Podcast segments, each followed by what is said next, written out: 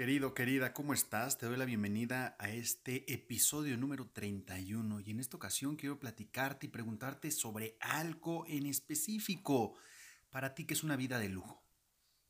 Así es, una vida de lujo o de lujos.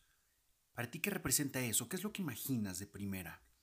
¿Imaginas eh, una casa grande, coches, dinero, felicidad, viajes? ¿Qué es lo que imaginas como una vida de lujos? Para mí una vida de lujos Hoy en día, con el mundo como está, es una vida de paz, es una vida de enfoque, es una vida donde pueda compartir el tiempo con mis seres queridos, es una vida donde tenga libertad financiera también, es una vida donde pueda estar en el momento presente conmigo y no estar añorando o deseando cosas tanto del pasado como del futuro, para mí una vida de lujo es una vida en la que puedo estar contemplando, siendo compasivo, siendo amoroso con los demás en lugar de enjuiciarlos, en lugar de estar criticándolos o en lugar de estar observando con esta mirada atacante o esta mirada muchas veces también de víctima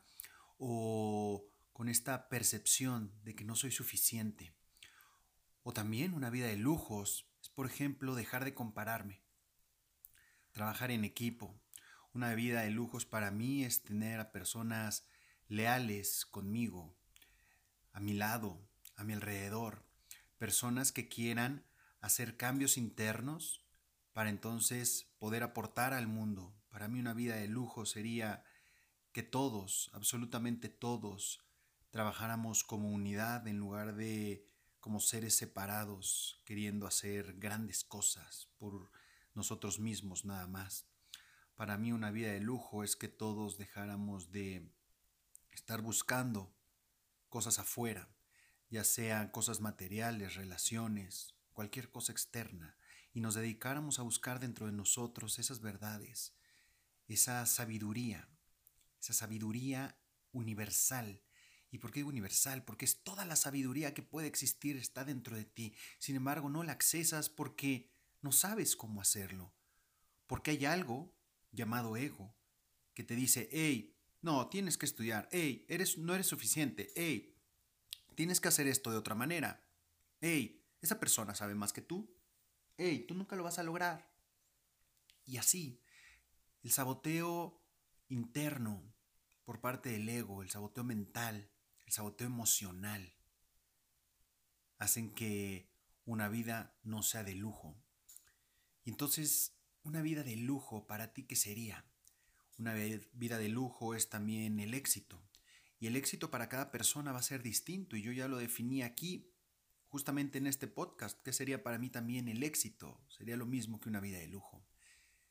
Una vida de éxito sería poder estar en paz, poder estar feliz, poder compartirme y compartir con aquellas personas que quieran estar a mi lado. Y digo quieran estar a mi lado porque realmente lo deseen, no porque me deben algo o porque me idolatren o porque me necesiten, sino porque simplemente quieran compartir su tiempo conmigo. Porque el tiempo, querido, querida, en este mundo es finito. El tiempo aparentemente no vuelve.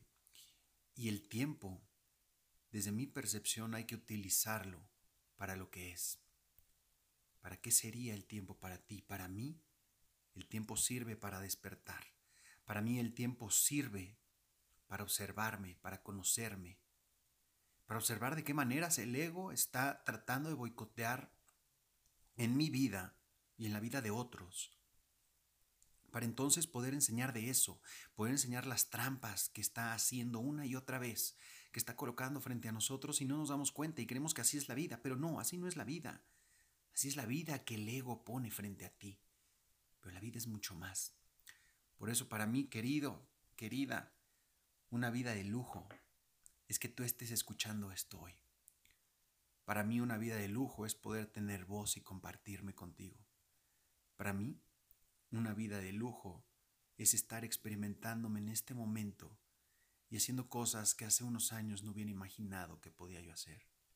Para mí una vida de lujo es seguir un proceso creativo de unión con mi Dios, de unión con todos, un proceso de creación donde podamos despertar todos tomados de la mano. Para mí una vida de lujo es estar en mí y poder percibirme en ti.